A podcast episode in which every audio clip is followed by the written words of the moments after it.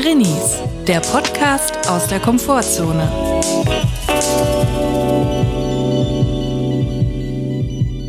Herzlich willkommen zu einer neuen Folge Drinnies. Wir hoffen, es geht euch gut und wenn nicht, ist auch okay.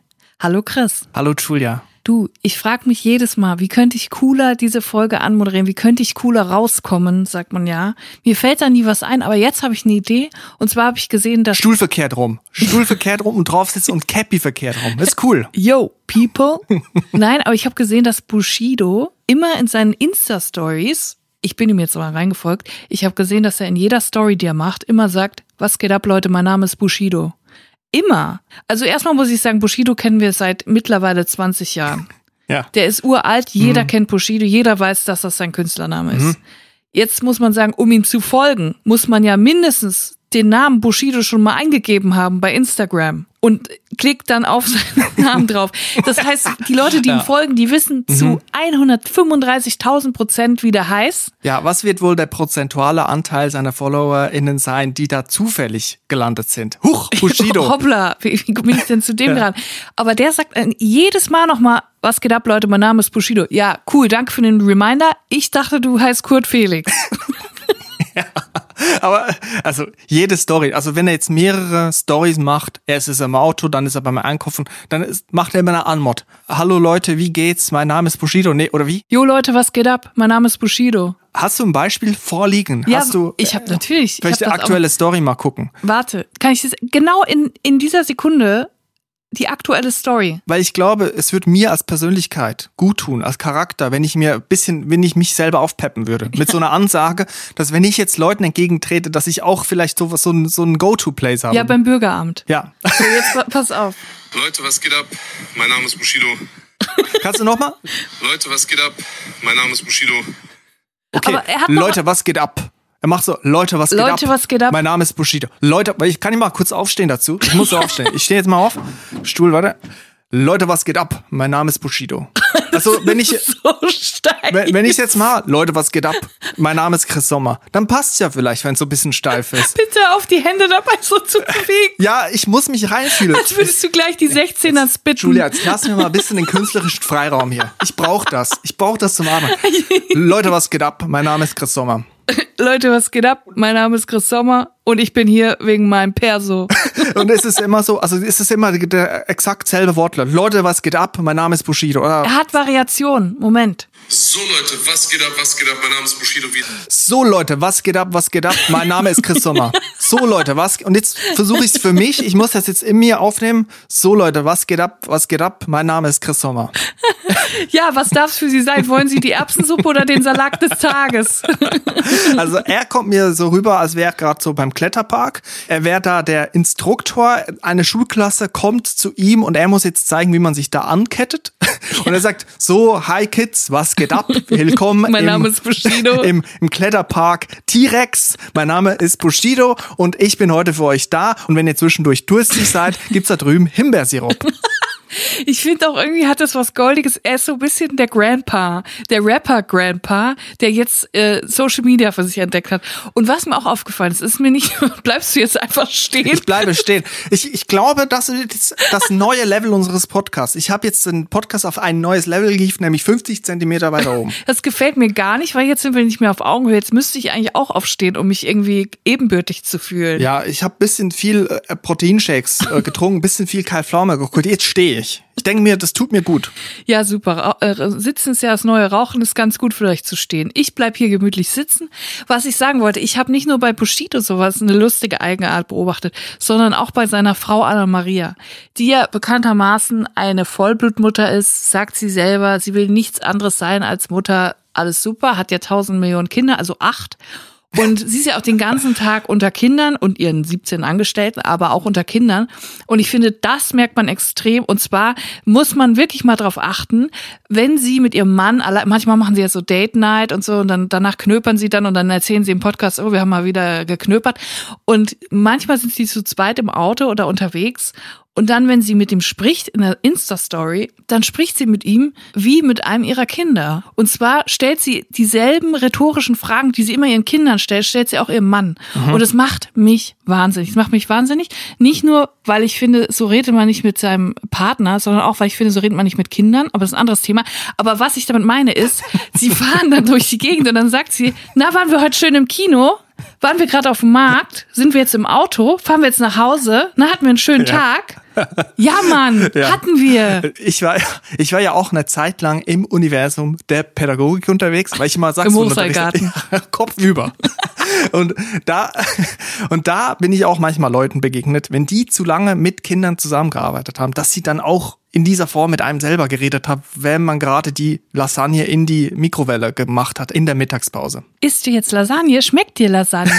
Ja. Oder auch so verniedlichen dann plötzlich. Wo ich mir auch so denke, also diese Verniedlichung, die braucht man ja auch irgendwie im Kontext mit Kindern nicht. Das verstehe ich auch gar nicht. Was ist das denn? Weißt, weißt du das noch in diesem verhängnisvollen Urlaub in Griechenland, wo das war mit der Klimaanlage? Natürlich.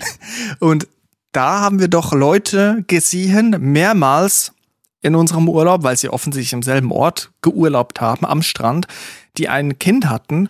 Und die Oh haben Gott, doch, ja. wenn ich mich recht erinnere, über das Kind miteinander kommuniziert. Ja. So, Baby, wollen wir jetzt mal den Papa fragen, ob er Lust hat, nach Hause zu gehen? Oder wollen wir jetzt mal den Papa fragen, ob er uns ein Eis holen kann? Das war so krank. Dieses Kind war vielleicht ein Jahr alt, es konnte noch nicht sprechen.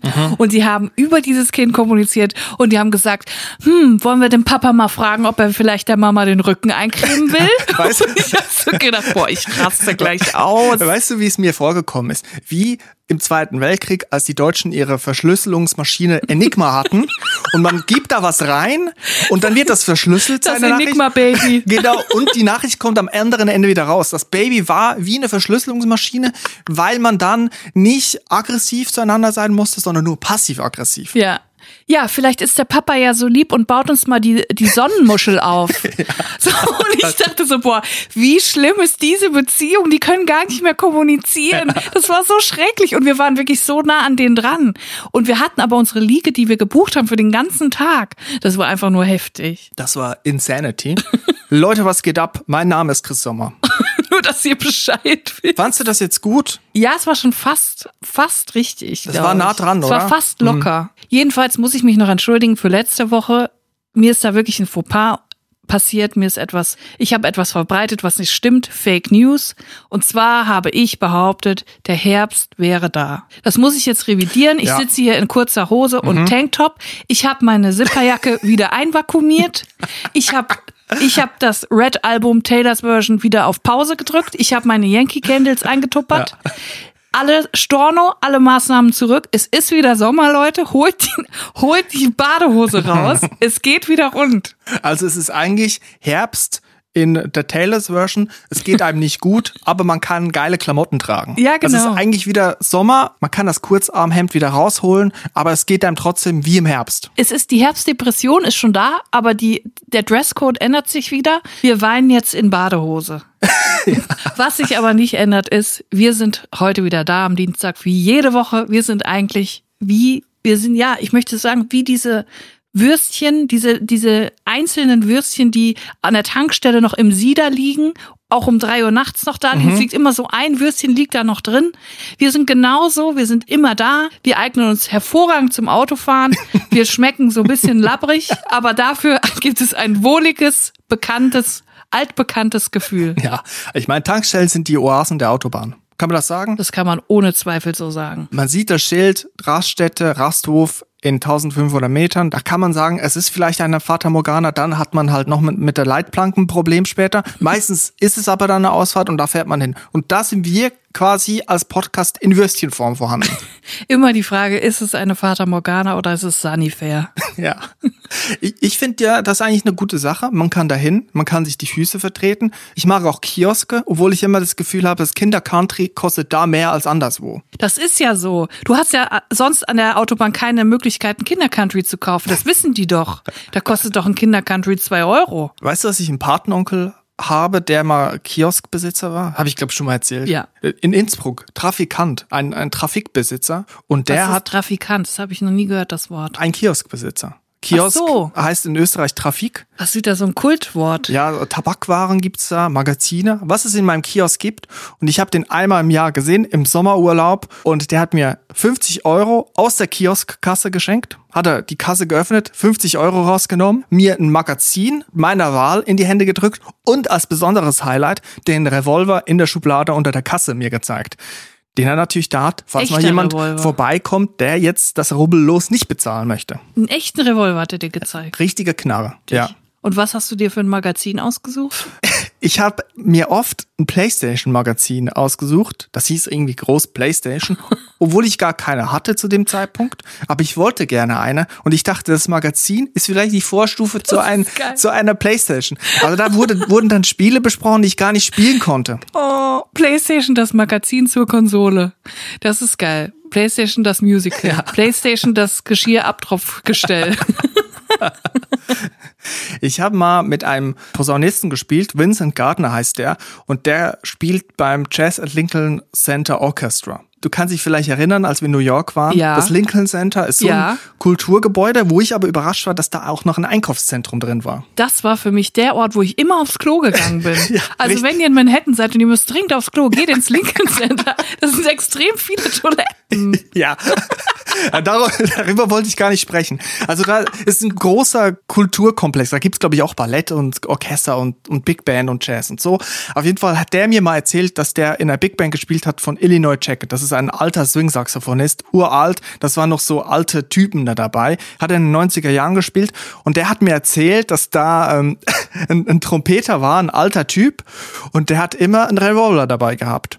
Und wenn die Leute zu viel Fehler gemacht haben, hat er den Revolver genommen und auf seinen Notenständer gelegt, so als Drohung. Nein. Und einmal hatte der ein Problem mit dem ersten Altsaxophonisten. Trompeten sitzen in der Big Band ganz hinten, Saxophone ganz vorne. Und die hatten dann ein Problem gehabt miteinander. Und Vincent Gardner, der mir das erzählt hat, war jung damals und saß zwischen den Trompeten und Saxophon. Und in der nächsten Probe hat dann der Altsaxophonist hat dann eine Machete mitgenommen und die dann an Notenständer gehängt bei sich. Und immer wenn er eine falsche oder schiefe Note gehört hat von den Trompeten, hat er nach hinten geguckt und die Machete so baumeln gelassen. Was? Aber Ja. auf Gag-mäßig. Ich weiß nicht, wo, wo da die Linie äh, Wie eine. Machete. Kann man die Wenn Kunst ihr jetzt vom Künstler das trennen? große C falsch spielt, dann was? Ja. Dann komm, äh, säg ich euch den Kopf ab oder was? Ich glaube nicht, dass da jetzt jemand die Gliedmaßen abgehackt bekommen hat. Das glaube ich jetzt nicht. Aber ich sag mal so, ich bin im Lincoln Center immer aufs Klo gegangen. Ich glaube, es war nicht der einzige Typ, der da trompetet hat. Meine Frage ist, hast du eine Knarre dabei gehabt oder nicht? Ich hatte einen Revolver und eine Machete immer dabei, damit ich mir den Weg frei ebnen konnte zur nächstgelegenen Toilette in New York City. Und jetzt fällt mir ein, wo wir über New York reden, da hat's direkt gerattert, New Jersey. Wir haben schon mal darüber gesprochen. Es hat mir ja mal jemand kiloweise, zentnerweise Spaghetti im Wald in New Jersey liegen lassen, Ja. die dann aufgequollen sind, sich selber gekocht haben im Sumpfmoor. Die Spaghetti-Schande von New Jersey, unvergessen. Wir haben es hier be- besprochen. Genau. Gekochte Spaghetti, meine ich. Ja, die Spaghetti-Schande von New Jersey und es gibt jetzt eine Fortsetzung und ich kann es kaum glauben, ich bin richtig aufgeregt. Die Fortsetzung hat sich in meiner Heimat ereignet, da wo ich herkomme. Ich bin ja im Siegerland aufgewachsen, ich bin in Netfen zur Schule gegangen und in Netfen gab es jetzt das Duffeldebakel von Netfen. Oder wenn es jetzt viele fragen, was zum Geier sind Duffeln? Da kann ich euch sagen, Duffel ist Siegerländer Platt und heißt so viel wie Kartoffel. Und zwar hat eine unbekannte oder mehrere unbekannte Personen na des Nachts in einem Stadtteil von Netfen, einem Ortsteil von Netfen, tonnenweise Kartoffeln ausgeschüttet. An einem Stück Feld, Wald, Waldweg. Meine Frage ist erstmal gekocht oder ungekocht? ungekocht anscheinend. Und das Witzige, also was heißt witzig? Es war erstmal so, auf einmal war da ein Haufen Kartoffeln. Die Leute kamen, sind da dran vorbeigegangen, was ist denn hier los? Ein Riesenhaufen Kartoffeln. So. Man war ratlos, man hat sich überlegt, was sind die nächsten Schritte? Schlafen wir mal eine Nacht drüber. Am nächsten Morgen, am nächsten Morgen sind da nicht nur Kartoffeln, sondern auch noch Zwiebeln. Da hat jemand noch Zwiebeln draufgekippt. Und dann standen wir da und wussten nicht, was geht hier ab? So, und dann ist natürlich die Frage, so viel Kartoffeln und Zwiebeln, kann man das einfach verschwenden? Die sahen noch gut aus und was sehr auffällig war, man konnte direkt sagen, die kommen hier nicht aus der Region, denn die Kartoffeln sind viel zu groß. So große Kartoffeln gibt's hier gar nicht im Netwa und Siegerland. Das heißt, jemand muss die weite Anfahrt auf sich genommen haben und sie da verschüttet haben, obwohl sie da gar nicht herkommen. Und da war natürlich die Frage, wie entsorgen wir das jetzt? Wir können ja nicht die ganzen Kartoffeln wegschütten, das ist ja alles noch gut. Julia, bevor wir jetzt da jetzt mit dem Lösungsansatz vo- vorauseilen, können wir hier einen Trenner einschieben, weil ich denke, das könnte eine neue Rubrik werden, dass wir illegal ausgekippte Speisen und Waren am Waldesrand hier besprechen, weil es ist so ein Unding, das macht man nicht und dieser Missstand gehört beleuchtet. Wir könnten die Rubrik ausgekippt nennen. Ausgekippt. ähm, und da brauchst du noch irgendwie einen Untertitel. Ausgekippt. Das gehört hier aber nicht hin. Kannst du das nochmal in ernster Miene sagen, dass ich das gleich nach der Aufnahme in einen Trenner umbauen kann? Natürlich.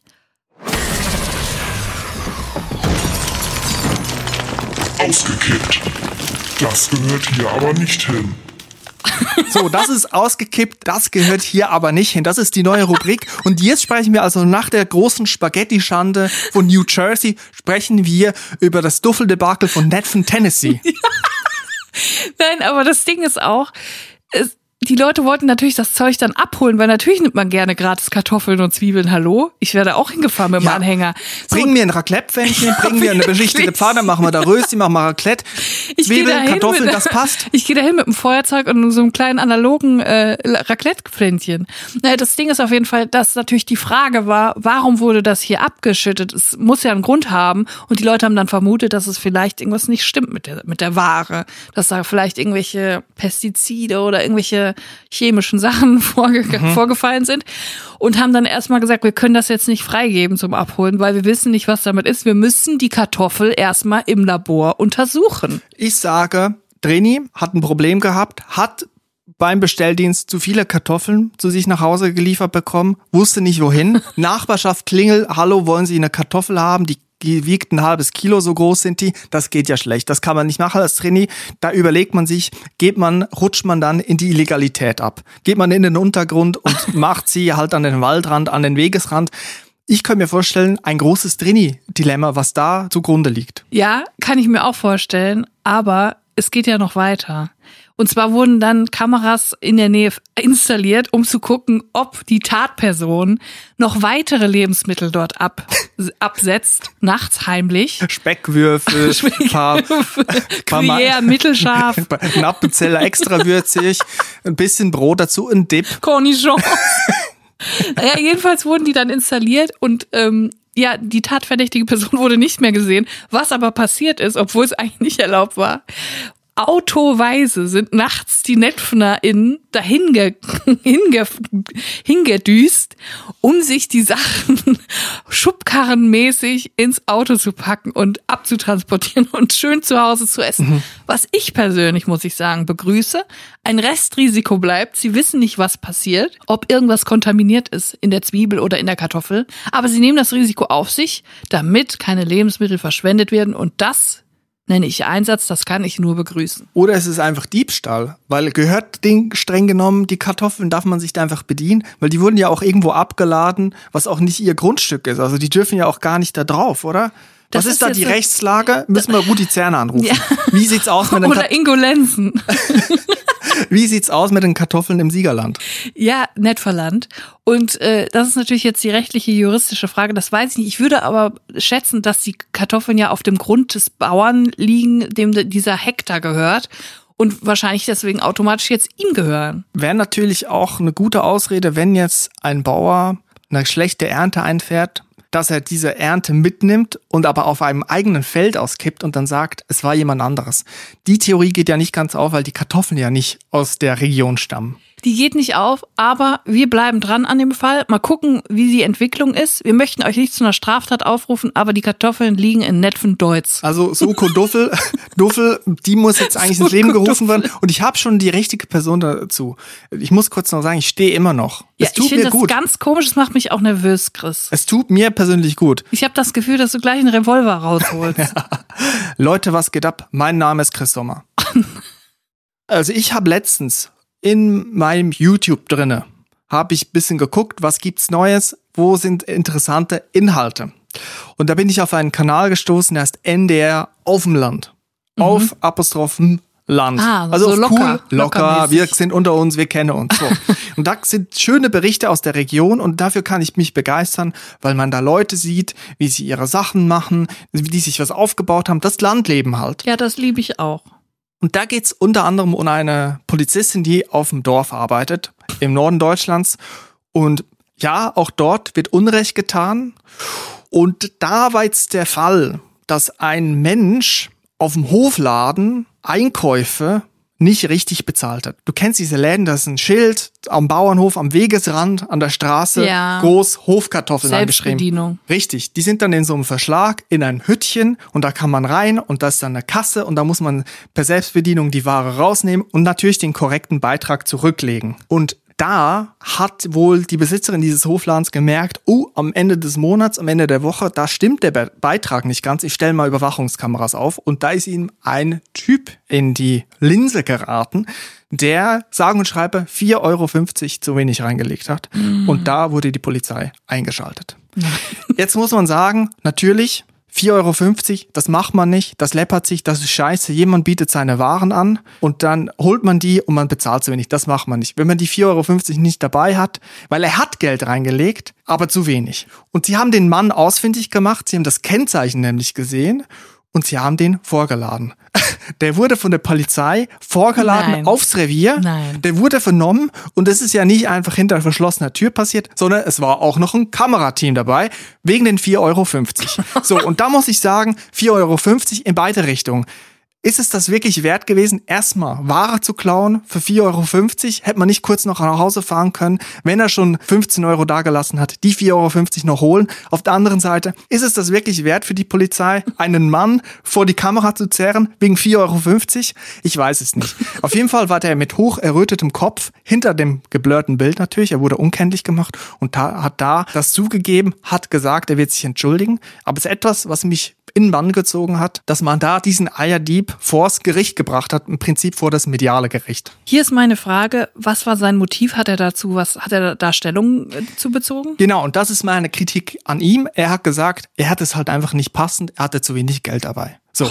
Und das ist schon so ein bisschen kacke, weil er hat es schon zweimal gemacht. Mindestens zweimal. Ah, Wiederholungstäter. Und was auch gut war, er wusste, dass da eine Kamera ist, hat nämlich sogar reingewunken. Nein. Das war schon ein bisschen Nein. frech. Aber ich muss auch sagen, frech finde ich es auch, jemanden da so die Leviten zu lesen wegen 4,50 Euro. Ich finde vor allem, wenn die schon eine Kamera haben und den gesehen haben und auch noch sein Auto und sein Kennzeichen, dann hätten, die wohnen doch da auf dem Dorf. Können die auch einfach eben selber bei dem klingeln und sagen, du, du doofes Arschloch, gib mir jetzt meine 4,50 Euro, du hast jetzt Hausverbot. Da wird wahrscheinlich der Datenschutz eine Rolle spielen. Da kann man den halt nicht so konfrontieren. Aber, in der Schweiz könntest du ihn ja mit dem Kennzeichen suchen. wenn du nicht eingestellt hast beim Straßenverkehrsamt, dass du nicht auffindbar bist. Du kannst normalerweise pro Tipp an alle, die mal ein Problem haben An mit alle Eierdiebe. an auch alle, die mal ein Problem haben mit jemandem im Schweizer Kennzeichen. Man kann für, glaube ich, 1,50 Franken 50 kann man den per SMS die Adresse abrufen. Ich weiß nicht, wie das mit Datenschutz ist. Ich habe einen Google-Account, ich habe einen YouTube-Account. Verklag mich doch. Ich frage mich auch, was bei der Polizistin im Kopf vorgeht während dieser Befragung. Sie hat sich vorgestellt später, oh, ich werde mal Polizistin, ich werde dieses Land beschützen vor Unrecht, vor Mördern, vor Dieben. Und dann sitzt sie da und fragt, warum haben Sie die Eier im Wert von 4,50 Euro nicht bezahlt? Guck mal, die macht sicherlich wertvolle Arbeit. Ganz sicher ist wichtig, dass da auch die Exekutive vor Ort ist. Ganz sicher. Aber so wie er die Chutzpe hatte, in die Kamera zu winken, hatte sie danach, als der Mann wieder den Raum verlassen hat, auf dem Polizeirevier, die Chutzpe in die Kamera des NDR-Teams zu sagen, dieser Mann hat sich entschuldigt, da hat der Eier bewiesen. Nein, Also nein, das hat sie nicht ja, gesagt. also das Nein. muss man, diese Hemmschwelle Nein. muss man auch nehmen. Nein, Comedy-Polizistinnen mögen wir überhaupt nicht. Ich warte auf das Stand-Up-Special bei RTL oder Sat1. Vielleicht im Vorprogramm irgendein Comedy-Arzt oder so, ein Comedy-Lehrer. Da könnte man den vielleicht um 22.30 Uhr zeigen und dann die Comedy-Polizisten um 23.30 Uhr am Freitagabend. Also Leute, crime doesn't pay. Bezahlt eure Eier. Ich habe übrigens letztens geguckt, Heiner Lauterbach gegen Uwe Ochsenknecht, Schlag den Star. Das sind zwei Personen. Das, ja, es, ich habe mir viel erhofft. Ich habe gehofft, dass ich da mit meinem Handy vor dem Fernseher stehen kann, lustige Sachen für Instagram abfilmen, aber es leider war es einfach War langweilig, langweilig. Also das, das Ha- Haus hat nicht gebrannt. das Haus hat nicht gebrannt. Hm, wer war denn da heute spannend von euch beiden? Ich war es nicht, ich war es nicht. Stichwort kleine Verbrechen ganz groß. Ich fühle mich übrigens, als wären wir hier der neue True Crime Podcast. Aber wir gehen eher so in die kleinen Fälle. Warum da nicht ein True Crime Podcast, wo es um ganz nichtige Fälle gibt? 4,50 Euro. Ja, so 23 Maschendrahtzaun-Sachen. Ja, ja, wirklich so ein Karamba geklaut im Kiosk für 25 Cent, wo dann jemand wirklich mit der Kamera aufgesucht wird. Schokorondo geklaut am, am Schulhofkiosk. Naja, jedenfalls, apropos kleine Verbrechen. Ich habe mal wieder ein kleines Verbrechen im Fernsehen gesehen und zwar habe ich wie immer Tennis geguckt. Da muss ich lachen, du guckst nie Tennis. Zur Erklärung. Hallo, bisschen hier mal mein Image nicht so nicht so ruinieren, mein öffentliches. Ich gucke sehr viel Tennis, okay? Ich interessiere mich einfach für Rück, Rückenaufschlag, Vorschlag, Backhand. Banane, Sch- Schwalbe. So, jedenfalls, ich habe mal wieder Tennis geguckt. Und gespielt hat ein griechischer Tennisspieler Stefanos Tsitsipas. Und er wurde auf massive Weise irritiert von einer Zuschauerin, die sich hinter ihm befand. Sie saß hinter ihm in der Reihe.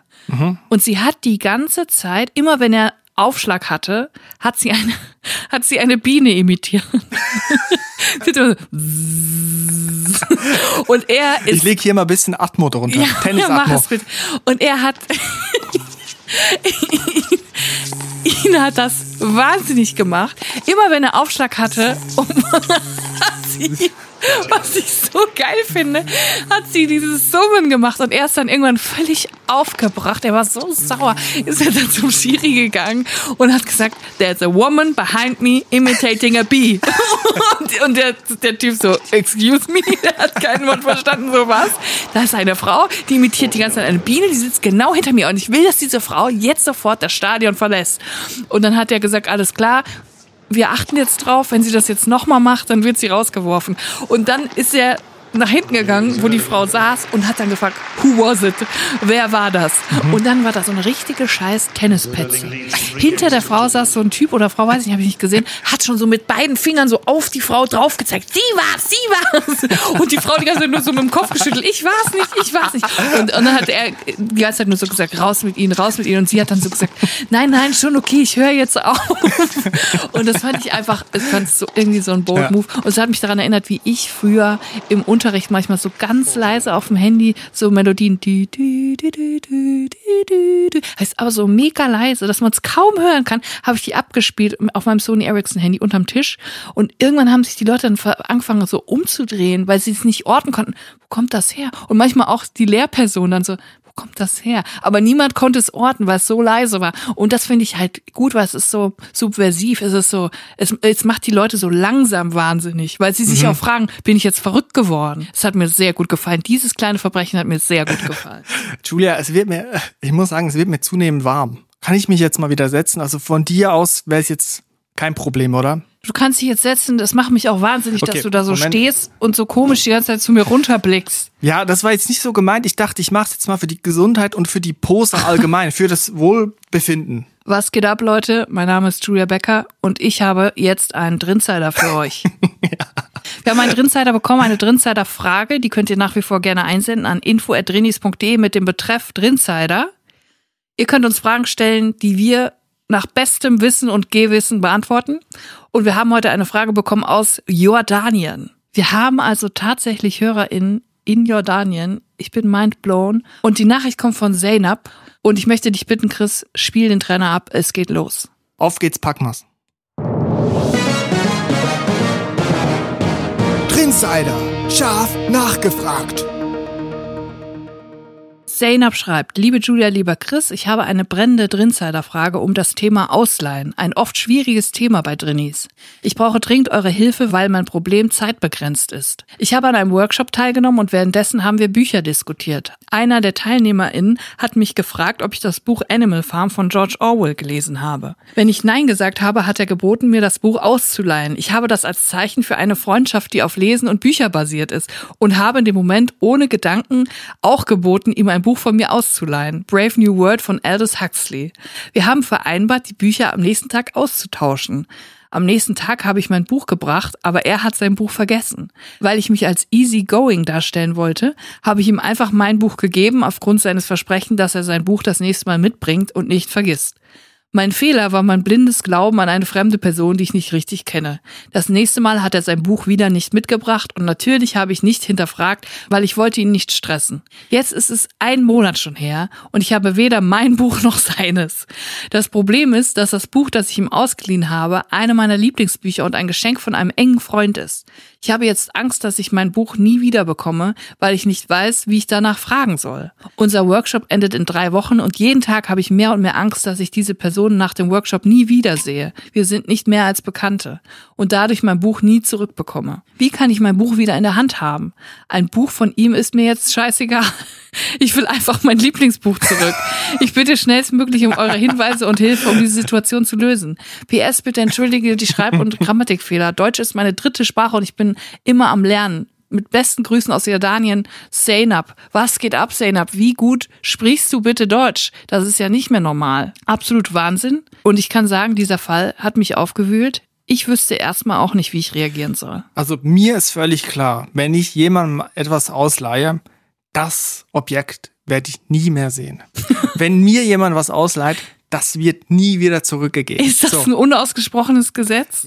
Ja, das ist für mich ein unausgesprochenes Gesetz. Das sind die 4,50 Euro, die nicht zurückgegeben werden.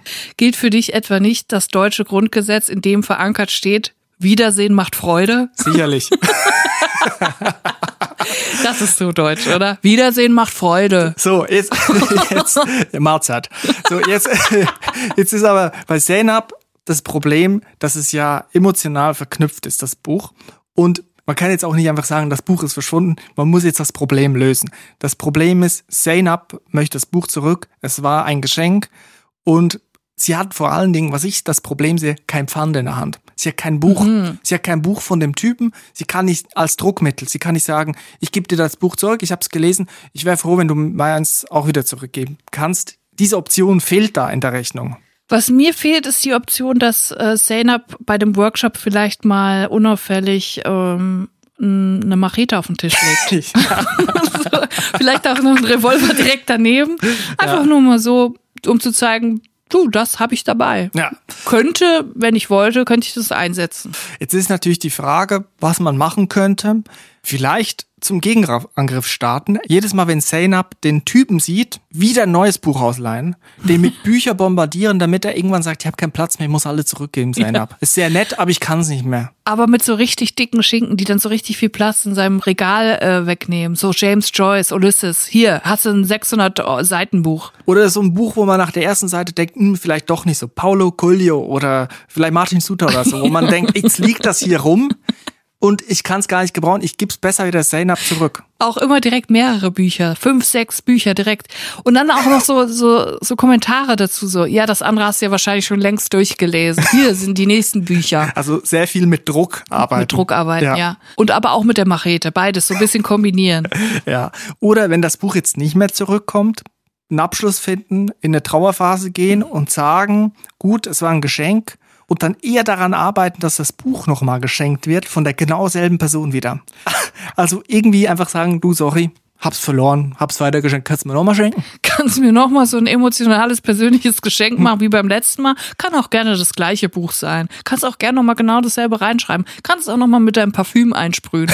Das würde mich total freuen. Also ein Klassiker eigentlich. Ne? Man leiht etwas aus, woran man eigentlich einen tiefen emotionalen Wert sieht. Vielleicht ist es auch nur die Fast and Furious 8 DVD, weiß ich nicht.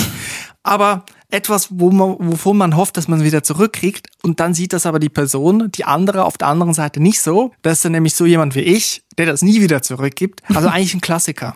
Oder wie findest du, wenn man jetzt dem Typen sagt, ich habe jetzt das Buch ausgeliehen, aber das Buch selber habe ich bei einer, bei einer anderen Person ausgeliehen und die möchte es jetzt zurück, also die Schuld auf jemand anderen schieben, indem man sagt, die andere Person ist sehr picky, sehr heikel, die stresst mich, ich muss es unbedingt zurückgeben. Ich, wenn es mein Buch wäre, hätte es dir ja länger gewährt, damit du es natürlich die nächsten Jahre besitzen kannst und lesen kannst. Vielleicht sehen wir uns dann ja in 27 Jahren nochmal. Oder ich habe das Buch aus der Universitätsbibliothek und da hatte ich ja schon mal das Problem, dass ich meine Bücher, die ich für eine Hausarbeit ausgeliehen habe, die ich dann daraufhin nie geschrieben habe, das ist ein anderes Thema, habe ich nicht zurückgegeben. Und ich dachte, das wird schon nicht so schlimm sein. Dann habe ich es vergessen, weil ich sie umgeräumt habe.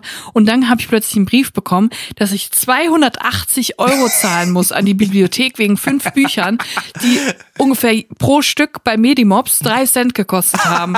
Und dann musste ich 280 Euro zahlen. Und so könnte ähm, Zainab natürlich auch argumentieren, ich, ich habe das ausgeliehen, wenn ich das nicht übermorgen zurückgebe, muss ich 3000 Euro Strafe zahlen. Ja, und ich überlege gerade, ob es nicht eine Medimobs-Alternative gibt. Diese Plattform, wo man ja günstig Bücher, glaube ich, verkaufen und kaufen kann. Also Zainab könnte versuchen, den Typen dazu zu bringen, das Buch, sein Buch mitzubringen. Vielleicht sagt sie, ich muss dir morgen eine unglaublich gute Stelle zeigen.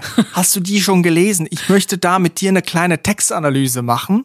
Und dann, wenn er das Buch rausholt, in demselben Augenblick, wo er den Kopf nach unten hat, schnell austauschen mit dem Medimobs Buch für drei Cent. Das ist sehr gut. Alternativ könnte sie auch bei ihm einbrechen nachts und sie könnte das Buch austauschen durch das Medimobs Buch. Er würde nie merken, Ja. dass er das Buch äh, nicht mehr hat, das Originalbuch, und könnte weiterhin äh, so tun, als hätte er sich das ausgeliehen. Und sie hat aber das Original wieder. Nur aufpassen, dass man das nicht auf einem niedersächsischen Bauernhof macht, weil sonst wird man für drei Cent vor die Kamera gezerrt. Leute, Augen auf beim Eierdiebstahl. Ich denke jetzt, Zainab, da müsste jetzt eigentlich was dabei gewesen sein, oder? Auf also, jeden Fall. ich würde da einfach mal den mit Büchern bombardieren. Vielleicht auch mal ein Buch nehmen und ihn wirklich an den Kopf werfen. Und letzter Ausweg, das wissen wir alle, Machete Revolver geht auch immer. Ja. Vielen Dank für deine Nachricht, Zainab, und liebe Grüße nach Jordanien. Trinsider. Scharf nachgefragt. Also der Sommer ist jetzt nicht vorbei, ist nochmal zurückgekommen oder war die ganze Zeit da, aber der Herbst hat sich vorgemogelt. Also es ist wieder, es bedeutet Stress, es wird heiß. Man muss gucken, wo bleiben die Ausreden, wenn man nicht nach draußen will. Und ich habe jetzt gestern nochmal eine Sache ganz klar festgestellt. Also es gibt diese Videos, diese TikToks, wo Sachen aufgeräumt werden. Wir haben schon mal über die Packing Cubes gesprochen, Ordnung halten, das so satisfying Videos, auch Restauration, habe ich auch schon mal drüber gesprochen, Leute, die irgendwas restaurieren und es sieht wie neu aus, es sieht ganz sauber aus, es, es glänzt und glitzert. Und jetzt habe ich eine Sache gefunden, die mich wirklich also brutal stresst, obwohl es eigentlich genau das Gegenteil sein sollte, nämlich sogenannte Deep Cleaning Videos. Also da werden nicht nur einfach die Küchen ein bisschen geputzt, ein Auto rausgesaugt oder einen alten Amboss wieder schön äh, glänzend gefeilt, sondern da geht's dann darum, wie deep cleane ich den Geschirrspüler? Wie deep cleane ich einen Staubsauger? Ach nee. Und zwar schrauben die die Geräte so halb auseinander und das sind dann wirklich die widerwärtigsten Sachen drin und das stresst mich brutal. Da sieht man erstmal, was man alles noch reinigen könnte, wenn man es noch nicht mal schafft, die Küchenplatte so richtig sauber zu halten. Dann auch noch den Staubsauger auseinanderschrauben, den Filter irgendwie im heißen Wasser in Essig einlegen oder bei der Geschirrspülmaschine irgendwie mit der Zahnbürste hinten durchs Rohr kraxeln und da nochmal was rauskratzen.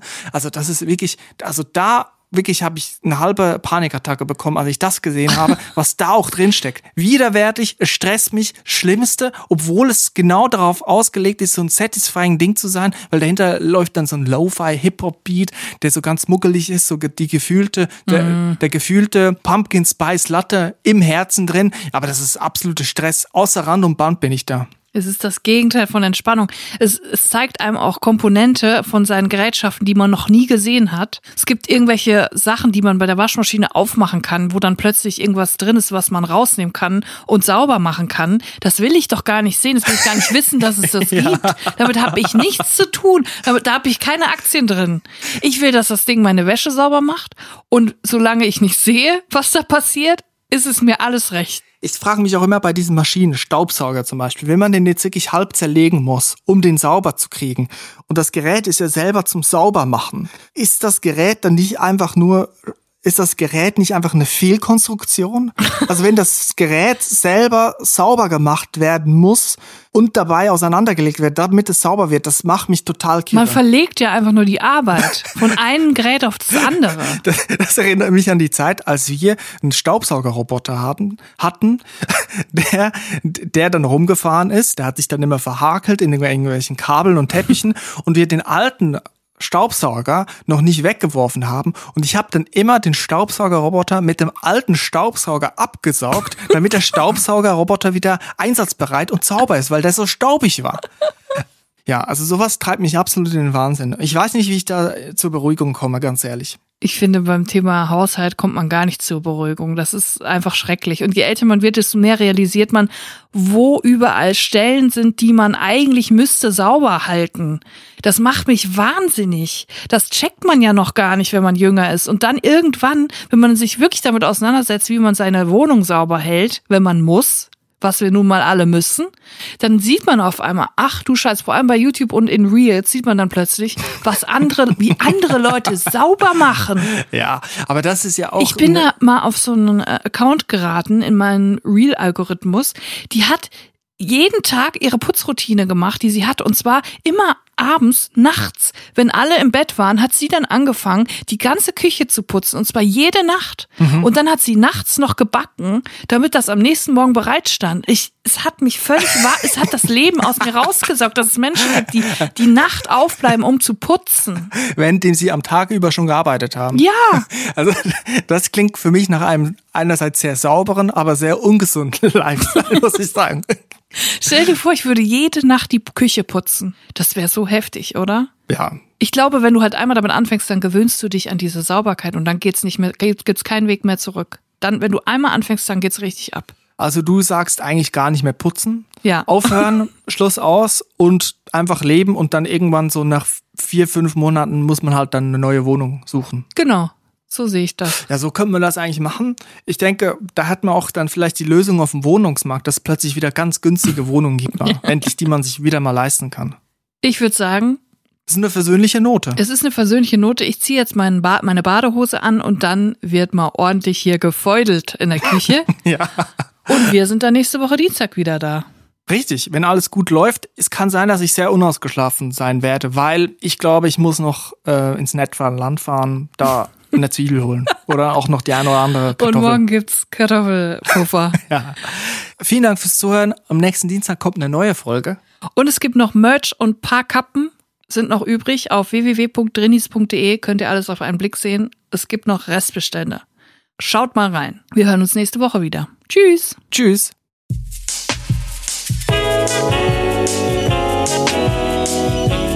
Drinnies, der Podcast aus der Komfortzone.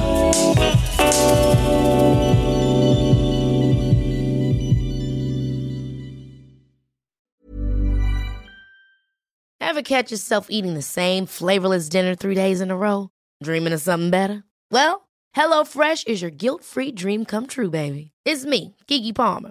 Let's wake up those taste buds with hot, juicy pecan crusted chicken or garlic butter shrimp scampi. Mm. Hello Fresh. Stop dreaming of all the delicious possibilities and dig in at HelloFresh.com. Let's get this dinner party started.